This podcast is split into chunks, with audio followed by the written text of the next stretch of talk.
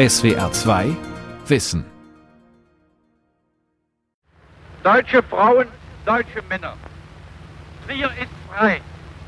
Der letzte Franzose hat die Mauern unserer Stadt verlassen. Die fremden Fahnen am deutschen Rhein sind niedergegangen. Es ist der 1. Juli 1930 kurz nach Mitternacht in Trier. Vor 90 Jahren endete die Besatzung des Rheinlands, zwölf Jahre nach dem Ersten Weltkrieg. Das wurde damals ausgiebig gefeiert. Zehntausende kamen nach Trier zu dieser Befreiungsfeier. Und wir, die wir heute Mittag hierher kamen, in die alte Kaiserstadt an der Mosel, wir sahen, wie uns die Freude der Bürger entgegenflog. Kein Auto ohne Fähnchen, kein Haus ohne Flagge, vor allem vorherrschend die Farben der Stadt Trier, gelb-rot. Denn mitten dieses Trubels die Porta Nigra herrlich beleuchtet. Und über uns und um uns die herrliche Juni-Juli-Natur, wie wir sie uns nicht schöner denken können für eine solche feste Stunde. Reporter Bernhard Ernst erwähnt es, die Menschen waren schon mittags angereist, um auf Mitternacht zu warten. Denn am 1. Juli 0 Uhr begann für die Trierer gefühlt eine neue Zeitrechnung. Sie sangen Großer Gott, wir loben dich und dann knallten die Raketen. Die Rakete der Freiheit.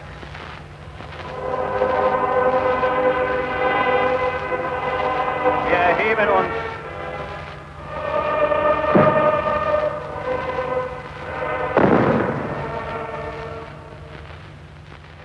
Das war ein in vielerlei Hinsicht historisches Ereignis, auch deshalb, weil es von dieser Befreiungsfeier in Trier diese Tonaufnahme gibt, einen dreiviertelstündigen Mitschnitt.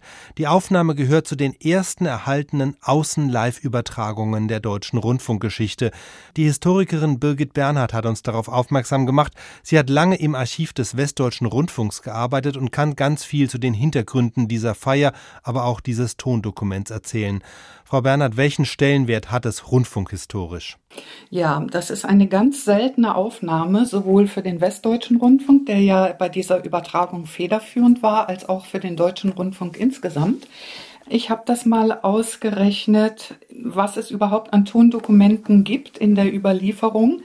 Das ist für die Zeit von 1923, als es die ersten Rundfunksendegesellschaften in Deutschland gab, bis zum Januar 1933 knapp sieben Stunden Programm in der Sparte Zeitfunk, das heißt Zeitgeschehen und Sport, die überhaupt archiviert und überliefert sind.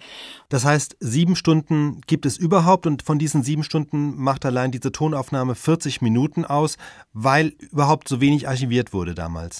Ähm, natürlich wurde seit 1923 Programm gesendet, aber bis 1929 haben wir vom produzierten Programm eigentlich so gut wie gar nichts überliefert, weil es eben noch nicht ging, adäquat zu übertragen und aufzuzeichnen.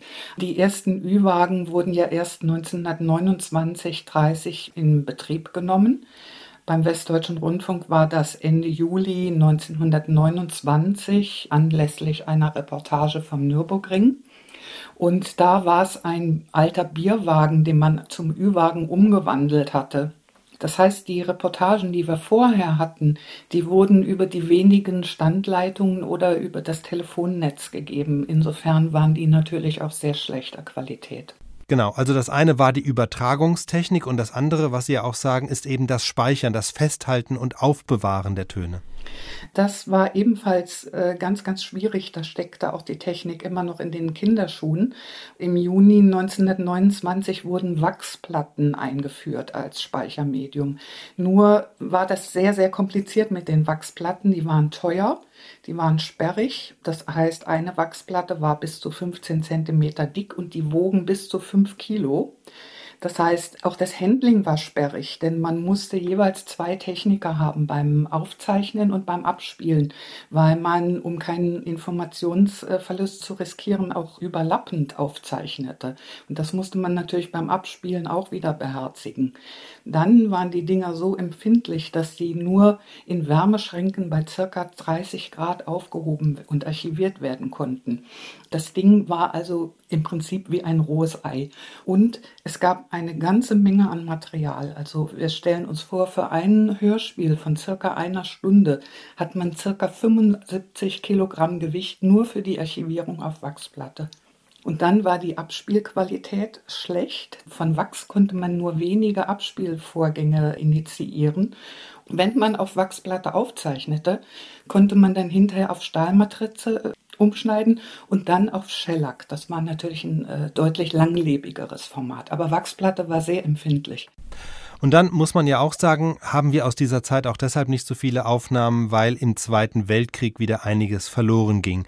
Aber wenn man jetzt weiß, wie neu und wie aufwendig das damals war, dann weiß man diese historische Aufnahme eben doch noch mehr zu schätzen und kann sich ein bisschen vorstellen, was das für diejenigen bedeutet hat, die damals schon ein Radio zu Hause stehen hatten und diese Übertragung aus Trier verfolgen konnten. Wir sind, ich sagte es Ihnen, in dem alten, die Trierer zu sagen pflegen, Palast dem kurfürstlichen Palastgebäude. Ein Gebäude, das ich eben, wie ich eben schon andeutete, bis vor wenigen Tagen noch eine französische Kaserne war. Hinter uns, wir sitzen in der zweiten Etage hier oben, über all dem Freudenmeere, da stehen noch im Zimmer die erst vor wenigen Tagen verlassenen Feldbetten der französischen Soldaten. Und ein merkwürdiger Anblick, als wir erst unseren Streifzug in dieses Gebäude machten. Einsam im weiten Raume eines dieser Säle ein Matin liegend, erinnernd an die Zeiten, die nun für die Stadt Trier vorüber sind. Eine Radio-Live-Übertragung 1930, das war natürlich auch für die Radiomacher etwas Aufregendes. Der Reporter klingt sehr routiniert. Bernhard Ernst heißt er. Was können Sie über ihn sagen?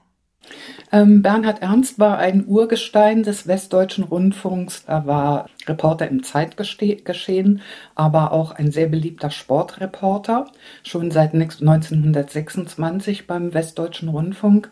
Und Bernhard Ernst ist einer der profiliertesten Reporter der Weimarer Republik, aber auch äh, während der NS-Zeit und im frühen Bundesdeutschen Rundfunk. Also er hat bis 1958 fast nahtlos beim Westdeutschen Rundfunk gearbeitet. Man kann sagen, Bernhard Ernst ist neben Paul Laven und Alfred Braun aus Berlin einer der ganz großen Reporter der Frühzeit. Bemerkenswert finde ich jetzt, dass Bernhard Ernst also schon sehr früh einen ziemlich sachlichen Reportagestil ähm, gepflegt hat. Das war damals nicht unbedingt üblich. Also wir haben im frühen Rundfunk ein hohes Maß an Pathos. Bernhard Ernst ist da eine Ausnahme. Ich kenne eine Aufnahme von ihm aus dem Jahr 33, Begrüßung des ersten NS-Intendanten ähm, Heinrich Glasmeier in Köln und von Reichspropagandaminister Josef Goebbels. Da ist seine Reportage so knochentrocken, wie sie nur sein kann. Also er zieht sich da auf absolute Sachlichkeit zurück. Und was man hier merken kann, das ist, dass äh, es ein Ereignis ist, das ihn durchaus auch emotional bewegt. Jetzt ist die Befreiung des Rheinlands eine Epoche, die vielen vielleicht gar nichts mehr sagt. Die kommt auch nur noch selten im Geschichtsunterricht vor. Können Sie uns die historische Situation noch mal in groben Zügen einordnen? Also nach dem Ersten Weltkrieg äh, folgte ja auf die Kriegsniederlage der Versailler Vertrag. Und im Versailler Vertrag war festgelegt worden, dass ähm, ab dem 10.01.1920 eine 15-jährige Frist gelten sollte für die Räumung der besetzten Gebiete. Und zwar hatten die Alliierten ja nach dem Ersten Weltkrieg das gesamte westliche Rheinufer, also alles links des Rheines, salopp gesagt, ähm, besetzt. Das waren die Amerikaner, die sich sehr schnell zurückzogen, dann aber auch Briten, ähm, die Belgier und die Franzosen. Und diese hatten dieses Gebiet in drei Besatzungszonen eingeteilt.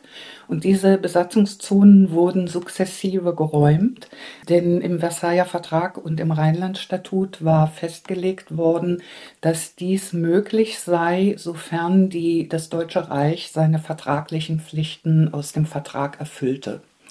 Durch die Verständigungspolitik, die ja maßgeblich von Gustav Stresemann initiiert wurde, wurden also frühere Räumungstermine als 1935 äh, ausgehandelt. Äh, der erste Räumungstermin war Januar 1926. Der zweite Räumungstermin war Dezember 1929 und dann ähm, in der Nacht vom 30. Juni auf den 1. Juli kam es zur Räumung der letzten besetzten Zone. Das war die französische Besatzungszone und mit ihr auch äh, Triers. Wir haben den Reporter gehört, wir haben auch die Raketenböller um Mitternacht gehört und jetzt redet der Oberbürgermeister von Trier, Heinrich Weiz. In die finstere Nacht versunken ist das Leid und die Schmach fast zwölfjähriger militärischer Fremdherrschaft. Der tausendjährige Traum Frankreichs nach der deutschen Rheingrenze ist ausgeträumt. Der Ruhmestag des deutschen und des preußischen Rheinlandes ist angebrochen. Wir sind wieder ein freies Volk auf freiem Grund. Trier ist frei, aber noch lassen auf einem lebenswichtigen Teile unseres Regierungsbezirkes und der benachbarten Pfalz wie ein Hohn auf die Naturrechtsgebote des Völkerfriedens, der Völkerversöhnung und des Selbstbestimmungsrechts der Völker die harte Willkürlaune der militärischen Sieger im Weltkriege. Halten aus, so rufen wir Ihnen zu, ihr getreuen Saarländer. Die Stunde kann nicht fern sein, wann auch um euch das Gewissen der Welt erwacht. Bald müsst, bald werdet ihr wieder politisch und wirtschaftlich auf ewig ungeteilt mit uns eins sein. So, jetzt sind wir bei einem wichtigen Punkt. Die Besatzung endete im Rheinland und in den linksrheinischen Gebieten, aber das Saarland musste noch warten.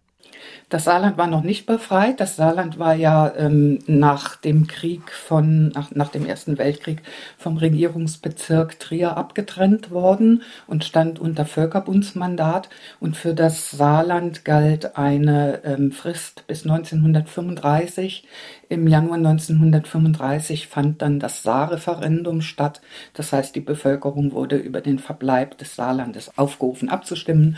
Also einmal Status quo, Wiederangliederung ans Deutsche Reich oder Angliederung an Frankreich. Also äh, Trier hat in diesem Sinne eine doppelte Brückenfunktion. Einmal als dieser äh, abgeschnittene Regierungsbezirk, der das äh, Saargebiet, so sagte man damals, verloren hatte.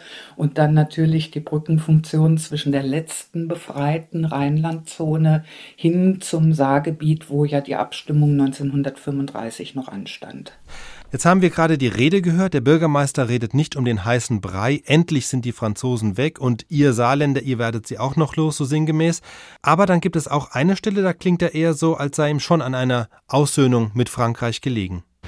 Lasst uns der neuen Freiheit genießen, aber nicht rückwärts den Blick sondern vorwärts und aufwärts.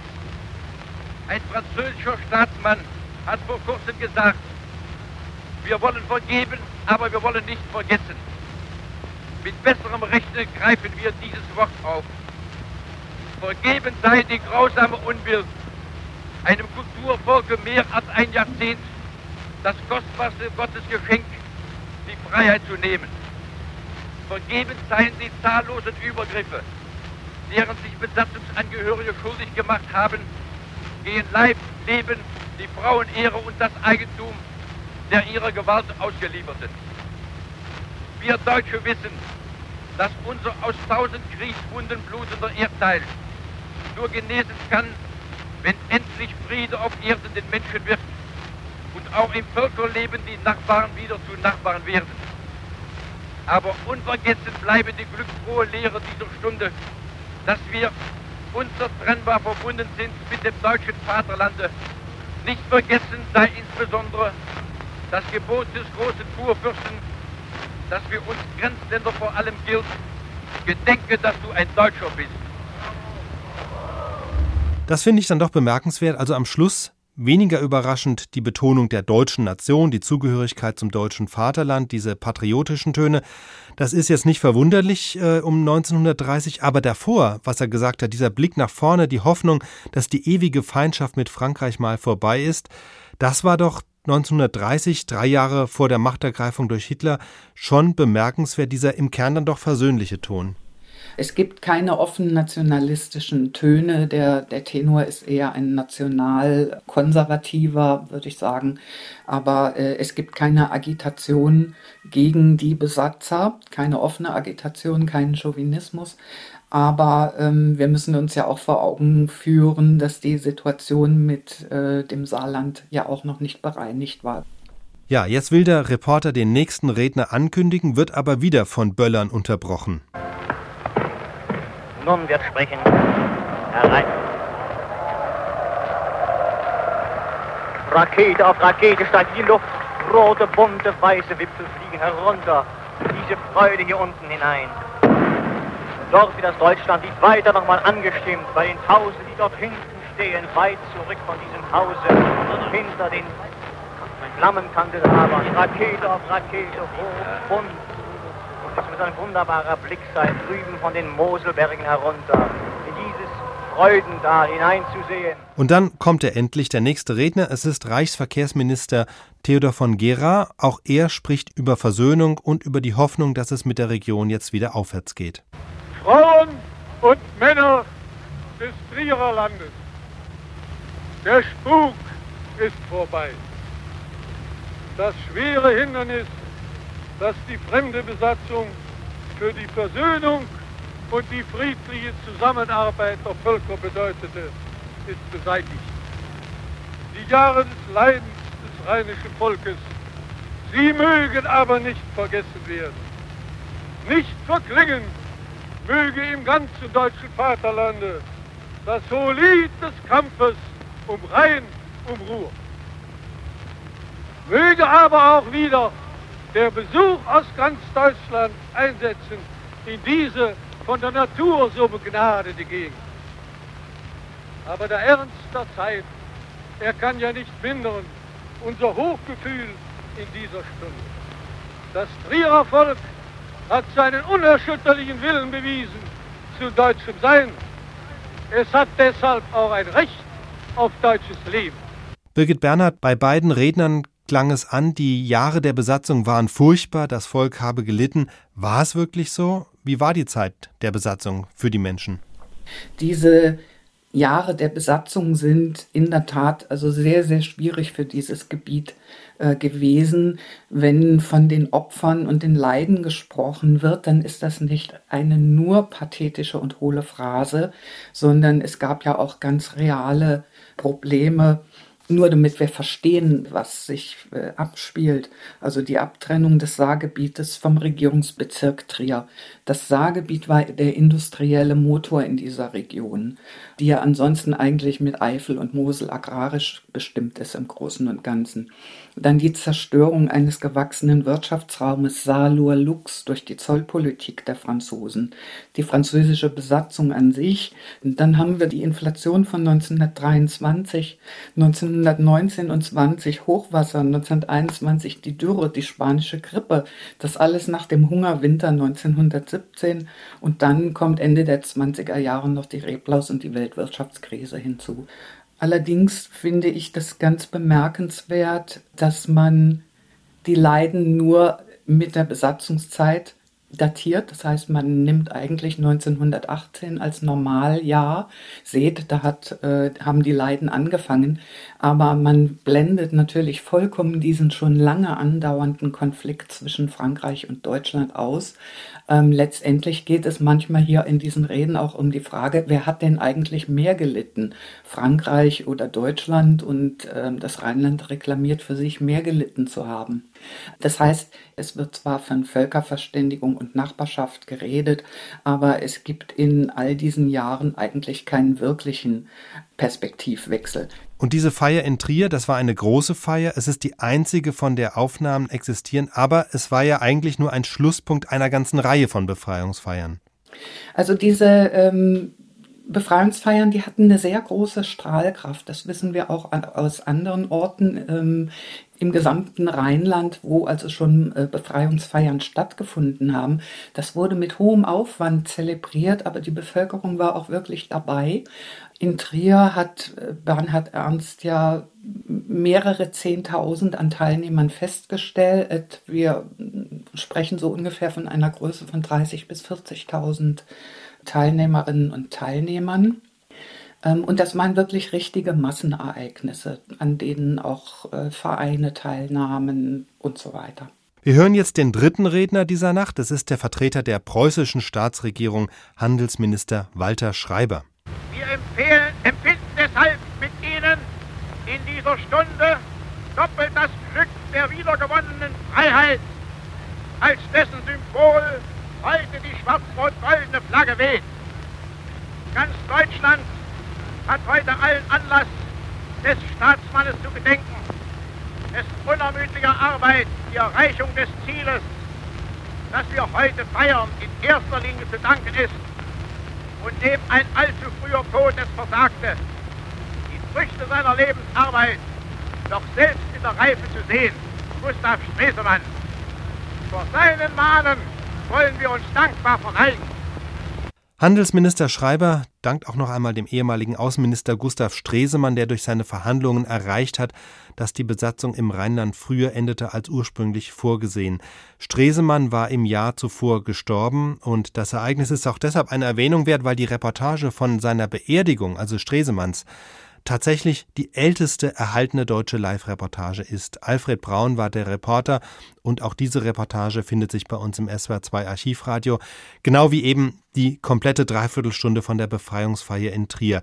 Da sind wir jetzt noch immer und Walter Schreiber, der Handelsminister, geht jetzt auch noch einmal sehr vehement auf die Situation im Saarland ein. Wir empfinden mit dem deutschen Volk an der Saar den brennenden Schmerz darüber, dass mit all den schönen Reden unserer ehemaligen Gegner über den Fortschritt der Menschheit und die Gleichberechtigung der Völker noch immer für vereinbar gehalten wird, deutsches Land und deutsches Volk gegen seinen Willen von der natürlichen Vereinigung mit dem deutschen Vaterland fernzuhalten. Kein Vertrag vermag diesen Verstoß gegen die elementarsten Sittengesetze der Menschheit zu rechtfertigen.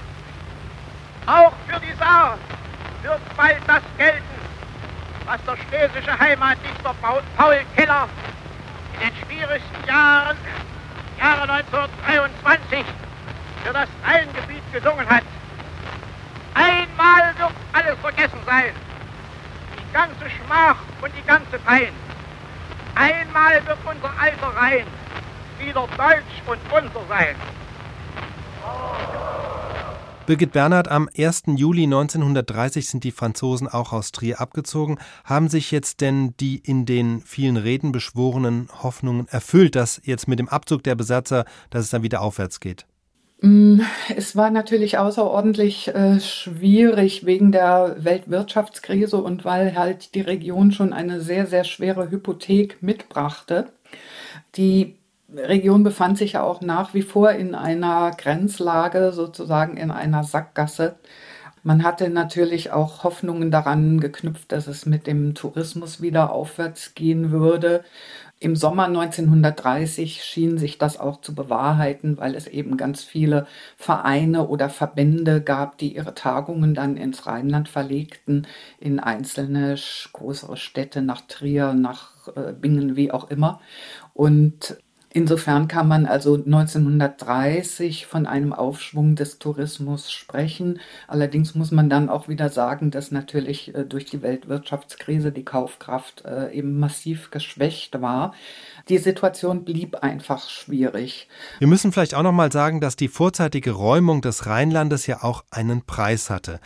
Das war zum einen, dass Deutschland die Westgrenze akzeptieren musste, also keine Ansprüche mehr auf Elsass-Lothringen erheben würde und deshalb auch das Rheinland entmilitarisiert bleiben musste. Das war der Vertrag von Locarno, den Stresemann maßgeblich ausgehandelt hat und das war eben die Voraussetzung für die ersten Räumungen ab 1926. Und dann kam 1929 noch der Young-Plan, in dem wurden die Reparationszahlungen nochmal festgelegt, die Deutschland aufgrund des Versailler Vertrags zahlen sollte. Und als Deutschland die akzeptierte, war eben der Weg dann auch frei für die Räumung der letzten Besatzungszone im Trierer Raum.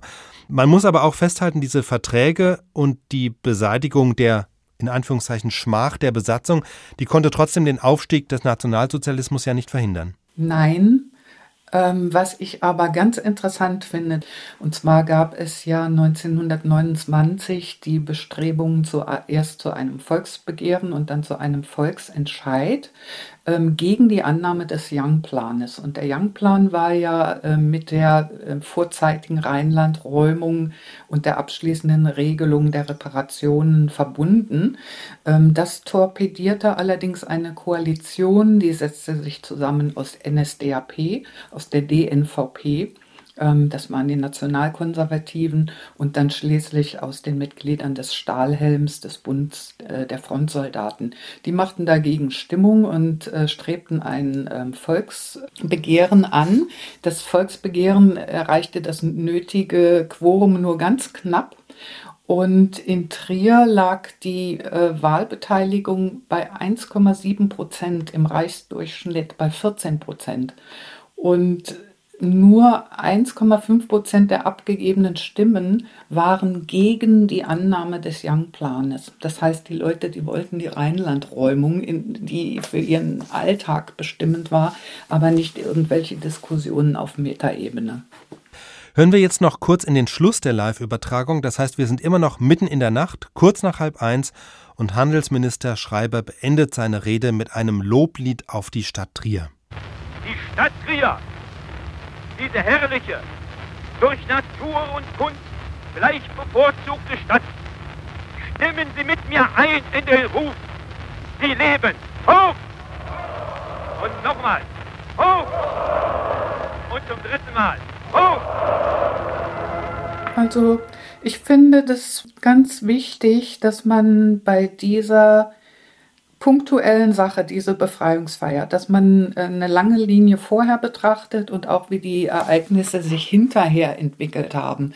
Das zeigt uns einfach, dass wir in einer äh, Eskalationsspirale uns äh, befinden zwischen Deutschland und Frankreich und dass diese Eskalationsspirale dann nach dem Zweiten Weltkrieg erst dann zum Ende kommt, als beide sich sozusagen kaputt gekämpft haben.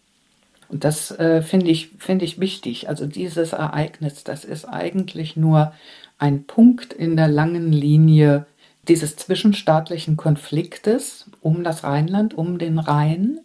Interessant finde ich es auch, dass nach der Rheinland-Befreiungsfeier in Trier und in der dritten befreiten französischen Zone dass es einige Tage später losgeht mit massiven Übergriffen auf Separatisten. Das heißt, das war so heftig, dass zum Teil in Städten, in Kaiserslautern, Mainz, in, in Trier, dass der Ausnahmezustand ausgerufen wurde. Das heißt, da werden alte Rechnungen be äh, beglichen mit denen, die mit den Franzosen kooperiert hatten oder die sich für einen Anschluss an Frankreich ausgesprochen hatten.